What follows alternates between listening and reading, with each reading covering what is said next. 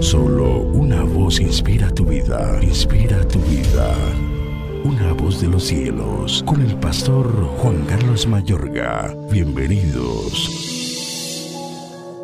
Y les dijo, cuando oréis, decid, Padre nuestro que estás en los cielos, santificado sea tu nombre. Lucas 11, 2. Ora apropiadamente. El Señor dice que cuando ustedes oren tengan siempre presente que no están orando a alguien en la tierra.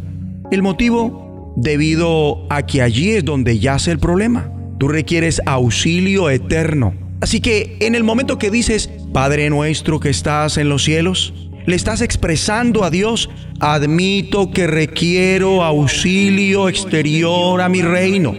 De hecho, esta es una confesión de sumisión. Dios nuestro, Tú eres mayor que todos nosotros. Requerimos auxilio eterno. Requerimos tu auxilio. Adicionalmente, el Padre no está en la tierra, por lo que requerimos un mediador, requerimos depender del Señor Jesús y el Espíritu Santo de Dios para que ellos sean nuestros mediadores ante el Padre. Él se encuentra en los cielos nosotros nos encontramos en la tierra para cumplir sus propósitos para este mundo. Santificado sea tu nombre. El vocablo santificado quiere decir reverente, apartado o santo. Esto significa que tenemos que alabar al Padre porque es santo. Luego podremos llevar nuestras peticiones, pero hay que empezar honrando su nombre.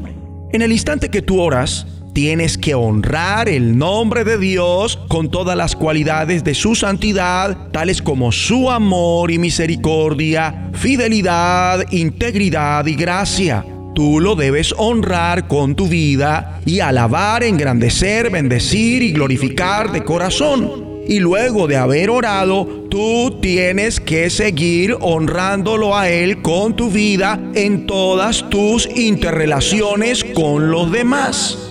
Ahora, ¿en cuántas ocasiones has dicho, no comprendo cómo hay gente capaz de orar por extensos periodos de tiempo? Si yo por lo general rápidamente me quedo sin repertorio, no tengo demasiadas cosas por las que debo orar.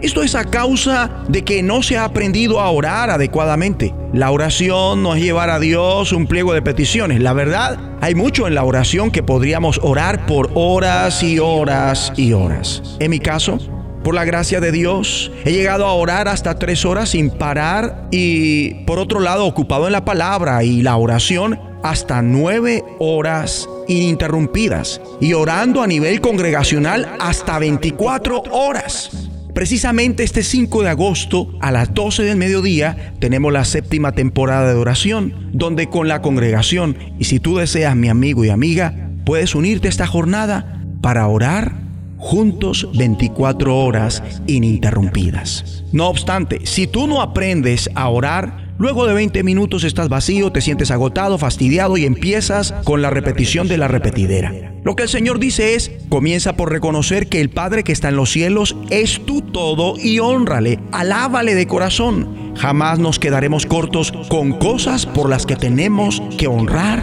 y alabar a Dios. Vamos a orar. Padre nuestro que estás en los cielos, admitimos ahora y siempre que oremos que requerimos auxilio externo en nuestro reino terrenal, que requerimos tu ayuda. Por eso dependemos de nuestro Señor Jesús y de tu Santo Espíritu como nuestros mediadores ante ti. Y te honramos, Padre, como el Santo cada vez que oremos glorificando todas tus cualidades y lo haremos siempre con una vida que te honra y sabe tratar a los demás. En el nombre de Jesucristo. Una voz de los cielos, escúchanos, será de bendición para tu vida. bendición para tu vida.